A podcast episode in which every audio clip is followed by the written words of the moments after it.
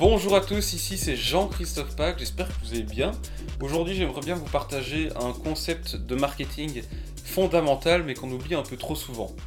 C'est quelque chose de relativement simple et quand on le comprend bien et qu'on l'applique correctement, on peut vraiment réussir à développer des campagnes marketing qui vont générer des résultats extrêmement intéressants. Et donc ce n'est pas juste une tactique, ce n'est pas juste une stratégie, ce n'est pas une bête technique euh, de vente, c'est vraiment, comme je le dis, un concept fondamental. C'est quelque chose qui est basé sur la manière dont les êtres humains interagissent entre eux. Donc c'est vraiment quelque chose de qui va beaucoup plus loin et qui est beaucoup plus profond que simplement une technique de vente ou une tactique marketing. Et ce concept, ça s'appelle le RFM. Et le RFM, ça veut dire donc recency, frequency et monetary value. Et donc ce concept, voilà ce qu'il explique. C'est que tout d'abord, un client qui a acheté récemment chez vous, eh bien, il représente plus de valeur, il a plus de chances d'acheter à nouveau, il sera plus réactif. C'est pareil avec un prospect, un prospect qui a interagi avec vous récemment aura plus de chances d'interagir avec vous à nouveau, il est plus réactif et donc il représente plus de valeur pour votre business. Ensuite, il y a au niveau de la fréquence, frequency. Donc là, c'est simplement que un client qui a acheté ou qui achète fréquemment, représente plus de valeur. Il a plus de valeur qu'un client qui serait venu une fois et qui n'a pu acheter depuis un an, deux ans, trois ans. Et c'est pareil qu'un prospect. Un prospect qui interagit avec vous fréquemment, imaginons que vous envoyez toutes les semaines un email, eh bien, euh, si un prospect ouvre vos emails toutes les semaines, à chaque fois que vous envoyez un email, il l'ouvre, eh ce prospect représente plus de valeur, il a plus de chances de convertir en client qu'un prospect qui aurait ouvert un seul email ou qui en ouvre un tous les deux mois, par exemple. Et enfin, le troisième point, donc monetary value, c'est simplement qu'un client qui a dépensé plus d'argent qu'un autre a plus de chances dans le futur de dépenser à nouveau un montant plus important que d'autres clients qui auraient dépensé moins dans le passé. Donc les clients qui dépensent plus représentent plus de valeur pour vous. C'est pareil qu'un prospect, et là on parle plus de monetary value mais plutôt de temps. Et donc un prospect qui passe beaucoup de temps avec vous, qui, euh, par exemple, passe beaucoup de temps sur votre site web à lire vos contenus, eh bien, ce prospect représente plus de valeur pour votre business. Parce que s'il euh, passe beaucoup de temps avec vos contenus, avec vous, à interagir avec ce que vous publiez sur les réseaux sociaux, par exemple, eh bien, il est fort engagé, il est très intéressé par ce que vous proposez, donc il y a plus de chances qu'il convertisse par la suite. Donc voilà, c'est ça le concept du RFM. Donc comme vous le comprenez, c'est assez basique, c'est assez simple, mais j'ai déjà remarqué chez plusieurs clients, et même nous, euh, au départ, euh, quand on a lancé nos activités, on ne le prenait pas vraiment en compte. C'est-à-dire que la communication était exactement la même pour tous les clients et pour tous les prospects. Et donc, quand on fonctionne comme ça, ça veut dire qu'on considère tous les clients et tous les prospects comme étant égaux en termes de valeur pour le business. Mais ce n'est pas vrai. Puisque, comme je le dis, avec le concept du RFM, selon ces trois paramètres-là, eh bien, la valeur d'un prospect ou d'un client sera totalement différente selon le score qu'on lui attribue sur base de ce RFM. Et étant donné tout ça, il faut le répercuter en fait dans la communication, dans les offres qu'on fait. Quelqu'un qui a un RFM, un client qui a un score RFM très élevé parce que il a acheté récemment, parce qu'il achète en plus fréquemment et qu'il a dépensé beaucoup d'argent chez vous, il ne faut pas lui envoyer les mêmes communications qu'à un nouveau client qui vient d'acheter ici il y a deux jours et pour la première fois pour un montant de 10 euros. C'est pas du tout les mêmes personnes. Il faut communiquer différemment. Et par exemple, un client qui a un score RFM très élevé, comme je le dis parce qu'il a, il a acheté récemment, fréquemment et pour euh, un montant élevé, eh bien, vous pouvez vous permettre de communiquer plus fréquemment, avec des communications plus commerciales, en envoyant des promos, en proposant des nouveaux produits, etc.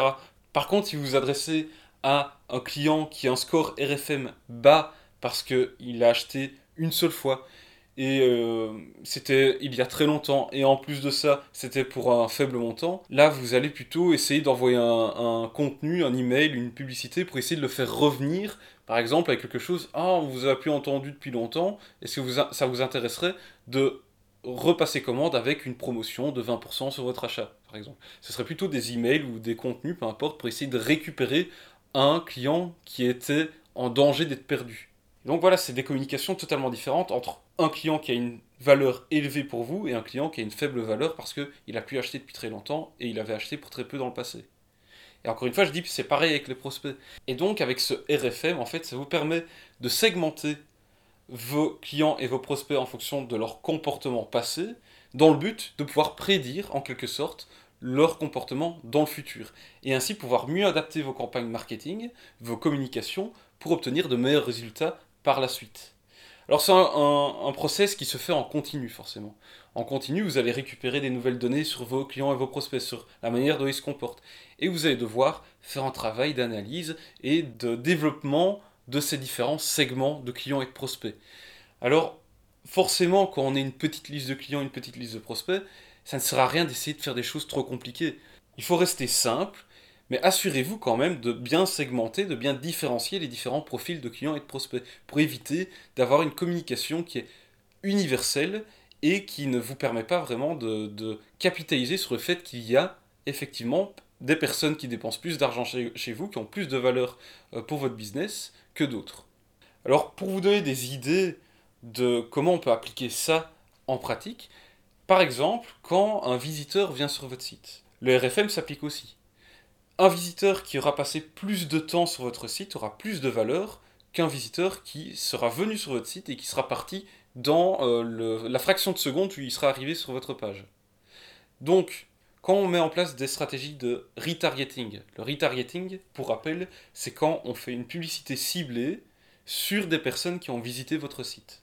Ou ça pourrait être aussi sur des personnes qui ont rejoint votre liste email. Mais ici, on parle du site web donc. Eh bien, dans des outils comme Facebook Ads qui permettent de faire des campagnes de retargeting, on peut créer des audiences où on dit j'aimerais bien cibler le, top 25% des personnes qui ont visité, qui ont passé le plus de temps sur mon site web. Et eh bien quand on fait des audiences pareilles sur Facebook Ads dans le but de faire du retargeting, et eh bien vous avez plus de chances que ces personnes que vous reciblez représentent plus de valeur potentielle pour votre business et donc aient un plus haut potentiel de conversion que d'autres. Donc ça, c'est une première chose. Il y a aussi le fait que lorsque euh, une personne vient sur votre site, elle vient d'aller sur votre site, elle est repartie, elle n'a pas acheté de produit. Eh bien, votre retargeting, il faut le faire tout de suite. Il ne faut pas attendre. Parce que là, il y a dans le RFM le concept de récence. Eh bien, lorsque vous reciblez une personne qui est venue sur votre site et qui n'a pas acheté, vous avez plus de chances de la convertir en client si vous la recibler si elle voit vos publicités dans les heures qui suivent sa visite et dans les, par exemple, 7 jours qui suivent sa visite. Plus vous allez vous éloigner du moment où euh, cette personne a visité votre site, eh bien, moins vous avez de chances de la convertir en client. Et donc, vous devez avoir une, communication qui sera différente selon le temps entre euh, sa visite sur votre site et le moment où elle va voir sa publicité, votre publicité. Pardon. Donc, euh, en gros, quand on fait des campagnes de retargeting, par exemple, on va faire une campagne qui va recibler toutes les personnes qui ont visité le site web mais pas acheté dans les 7 derniers jours. Puis on va faire une autre campagne, un peu différente au niveau de son contenu, qui va recibler toutes les personnes qui sont venues il y a environ entre 7 et 14 jours mais qui n'ont pas acheté. Puis, on peut refaire encore une autre campagne, par exemple, qui va recibler toutes les personnes qui sont venues sur votre site et qui n'ont pas acheté, et qui ont fait leur visite il y a entre 14 et 30 jours. Et ainsi de suite. On peut faire on peut faire des trucs très complexes si on veut. Mais quand on fait ça, quand on adapte vraiment sa communication et sa stratégie en fonction, par exemple, de ce paramètre ici de la récence, eh bien, on a plus de chances de convertir, d'avoir de meilleurs résultats. Et ici, encore une fois, je parle uniquement de la récence. On pourrait aussi faire récence et le temps passé sur la, la page web. On pourrait se dire, je veux cibler les personnes qui ont passé le plus de temps sur mon site web, donc qui ont potentiellement plus d'intérêt pour mes produits et donc seront plus intéressés par acheter. Et en plus de ça, eh bien, ces personnes qui ont passé beaucoup de temps sur mon site, je m'assure de leur remontrer des communications directement après qu'elles aient quitté mon site si elles n'ont pas acheté. Je n'attends pas 30 jours avant de leur montrer une pub pour essayer de les faire revenir sur mon site. C'est directement dès qu'ils ont quitté, dans l'heure qui suit, ils vont commencer à recevoir des publicités sur les réseaux sociaux pour leur rappeler Et eh, tu as été visiter ce, site-là, tu as été visiter ce produit, tu étais intéressé, est-ce que ça te dirait pas de l'acheter? Voilà, il faut garder ça en tête au niveau par exemple de la publicité. Et aussi, lorsque quelqu'un fait un achat sur votre site e-commerce par exemple. Au niveau, encore une fois, du paramètre de la récence, c'est très important de savoir que lorsqu'une personne vient d'acheter, l'achat est tout frais. C'est un client qui est bien chaud, donc, eh bien, il ne faut pas attendre trop longtemps avant de lui proposer un, un autre produit. Il est encore dans l'excitation du fait d'avoir acheté. Eh bien, c'est le bon moment, peut-être pas dans l'heure qui suit, mais dans les jours qui suivent, dans les 3-4 jours qui suivent, c'est le bon moment pour envoyer des suggestions d'autres produits complémentaires, faire du cross-sell et des upsell. Et aussi quand on est dans le concept des tunnels de vente, j'en ai déjà parlé plusieurs fois dans ce podcast, il y a le concept de faire des upsells directement après l'achat fait. Par exemple, vous ajoutez un produit au panier, vous allez le payer, et au moment où vous avez payé, que vous avez appuyé sur valider la commande, vous êtes redirigé vers une autre page qui propose une offre spéciale, un upsell. Ça peut être un upsell ou un cross-sell. Ça, c'est à vous de voir. Ça peut être donc une montée en gamme, vous proposez un produit plus cher, qui sera complémentaire du produit que la personne vient d'acheter, ou alors vous faites du cross-sell et vous proposez, par exemple, si la personne a acheté un, smartphone, eh bien vous avez proposé, ah tiens, est-ce que tu serais pas intéressé d'avoir cette coque euh, anti-coup, d'avoir en plus cette vitre euh, euh, qui absorbe les coups, qui permet d'avoir, de, faire en sorte que ton écran ne se casse pas quand ton téléphone tombe, etc. Donc ça, c'est aussi une manière d'appliquer ce concept de la, récence et, bien et de bien le suivre. Et enfin, au niveau de la fréquence, il y a plusieurs choses qu'on peut mettre en place. Quand on voit qu'il y a certains segments de votre base de données qui, ont, qui sont assez réguliers dans leurs achats, mais par exemple, vous voyez qu'ils achètent, imaginons, une fois tous les deux mois, et que vous aimeriez bien essayer euh, d'améliorer, en fait, d'augmenter cette fréquence, de le faire passer une fois tous les mois, eh bien vous pourriez par exemple essayer de mettre en place un programme de fidélité qui incitera les gens à euh, commander plus régulièrement. C'est une possibilité. Il y a aussi le fait de, quand vous faites vos segments, vous avez segmenté les meilleurs clients du point de vue, encore une fois, de ces trois paramètres RFM, et ceux qui sont vraiment les meilleurs dans l'ensemble de la liste, vous créez une sorte de liste VIP à qui vous envoyez du contenu très spécifique pour les récompenser en quelque sorte d'être vos meilleurs clients. Donc il y a plein de possibilités, ici je vous donne quelques idées, mais ça implique vraiment d'analyser le comportement de vos euh, clients et de vos prospects, pour vraiment adapter vos stratégies. Et encore une fois, ça sera rien de faire des choses super compliquées, ici je vous dis juste qu'il y a moins forcément de faire des trucs complexes, et plus vous avez de données sur vos clients et vos prospects, plus vous avez une base de données importante, plus vous pourrez faire des analyses poussées et faire des segmentations euh, très précises, forcément. Et comme je le disais, c'est vraiment le concept, c'est vraiment d'analyser le comportement des gens pour essayer de prédire leur comportement futur et donc euh, contrôler, guider vos actions marketing par la suite. Il y a un exemple dans un livre que je lisais, euh, où il parlait de ce sujet d'ailleurs, eh bien, c'est qu'ils vendaient des, livres sur la santé et ils se sont rendus compte que les gens qui achetaient des livres sur la santé étaient ensuite plus susceptibles de s'inscrire à une newsletter payante sur la santé. Eh bien, lorsque quelqu'un achetait un livre sur la santé sur leur site web, eh bien, automatiquement dans les jours qui suivaient, il recevait un courrier postal avec une invitation à tester une newsletter payante gratuitement pendant un mois ainsi, donc, il y avait beaucoup de gens qui s'inscrivaient, qui prenaient l'essai gratuit, et qui ensuite finissaient par prendre la version payante. Et donc, tout ça, ils avaient développé cette stratégie sur base du comportement qu'ils avaient analysé de euh, leur base clientèle. Donc, ça aussi, c'est une application du RFM. Donc voilà, il y a moyen d'être très créatif. Le tout, c'est de prendre le temps d'analyser euh, sa, liste client, sa liste de prospects. Il ne faut pas hésiter aussi quand vous avez l'opportunité de, poser des questions directement en fait à, vos clients et prospects pour comprendre leur comportement. Surtout à vos clients les plus fidèles, je pense qu'ils seront heureux même de vous aider à mieux comprendre votre consommateur. Vous prenez un peu de temps, vous consacrez du temps à interviewer certains de vos meilleurs clients, et je suis sûr et certain que vous allez obtenir des insights ultra intéressants. Par exemple, ce qu'on fait avec nos clients, c'est que de temps en temps, on envoie à leur liste email des sondages pour essayer de mieux comprendre leur comportement vis-à-vis de certaines choses. Par exemple, ici, pour un client, on, compte lancer une campagne de parrainage et on voulait savoir si les clients et prospects de, la liste email eh bien, étaient déjà des adeptes de ces, euh, de ces parrainages. Est-ce que ça les intéressait? Est-ce qu'ils étaient prêts à le faire? On a envoyé un sondage. On a pu voir que environ 60% de l'audience qu'on avait était plutôt euh, positive par rapport à ce projet, et donc on a pu le valider. On a pu se dire, ok, c'est une audience qui est plutôt intéressée par ce type de campagne, donc on peut la valider, on peut la mettre en place. Donc voilà, n'hésitez pas à faire des sondages, à parler avec votre audience. Ce sont des personnes, il faut interagir avec elles. Il ne faut pas voir vos prospects, vos clients comme étant juste des numéros, il faut vraiment aller chercher les infos directement à la source pour pouvoir orienter aussi votre stratégie euh, basée sur le RFM. Ça, c'est quelque chose de très important.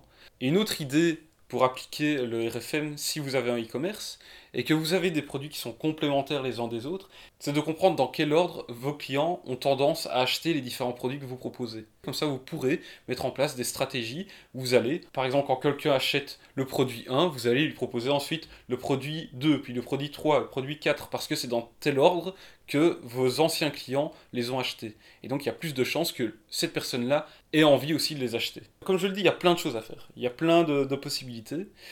Le tout après, c'est de pouvoir exécuter ça. C'est bien d'avoir les idées, après il faut pouvoir les exécuter forcément. Et il faut bien se dire qu'aujourd'hui avec le digital, il y a moyen de faire des choses très simplement, notamment avec le marketing automation, qui vous permet d'automatiser en fait l'envoi de communication selon le comportement de vos clients et de vos prospects. Par exemple, vous pourriez dire, si une personne a acheté le produit euh, Intel, eh bien dans 5 jours, je vais lui envoyer un email pour lui proposer un autre produit qui est complémentaire. Vous pouvez faire des choses comme ça. Vous pouvez aussi faire, bah tiens, en fonction de la fréquence à laquelle un prospect, un client plutôt, achète euh, vos produits sur votre site, achète, euh, fait des transactions sur votre site, eh bien vous pouvez lui attribuer un score qui va le classer dans un, une liste segmentée par exemple une liste VIP, qui fait que par la suite, il va recevoir plus régulièrement du contenu promotionnel pour essayer de l'inciter à réacheter encore plus fréquemment. Donc il y a moyen de faire plein de choses avec le marketing automation, c'est la manière la plus simple de mettre en place euh, ce type de stratégie euh, basée sur le RFM. Après, comme j'ai dit tout à l'heure, il y a aussi le retargeting, vous pouvez adapter vos publicités en fonction du comportement de vos visiteurs du site euh, et même de vos clients. À côté de ça, il faut bien vous dire que ce RFM s'applique tant dans le digital que dans le offline. C'est-à-dire que vous pourriez aussi analyser le comportement de vos clients, euh, des clients de vos points de vente, et adapter la manière dont vous communiquez avec eux en fonction du comportement de chacun, les segmenter, et euh, par exemple par courrier postal envoyer certaines communications à certains euh, clients en fonction de leur comportement.